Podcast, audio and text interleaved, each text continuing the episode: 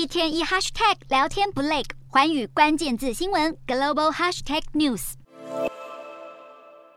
院候诊区坐满病患，床都塞到走廊两旁。中国新一波疫情猛如海啸，眼看一月八号中国人可能倾巢而出，英法澳等欧亚十多个国家都相继收紧中国旅客的入境管制，而美国也要求五号开始，所有来自中国香港及澳门的旅客必须出示四十八小时内阴性证明，而且这项措施同样适用于透过第三国中转到美国的旅客。基于科学这句话，无非冲着北京。被全球多国围堵，北京不忍了。三号警告其他国家，如果再以防疫之名进行政治操弄之时，将祭出对等手段报复。不过，也有国家反其道而行，例如泰国倒是展开双臂，欢迎中国观光客在农历春节来玩一波。希腊也认为对所有国际旅客应该一视同仁。而德国目前还没跟进管制，但政界医界之间已经出现杂音。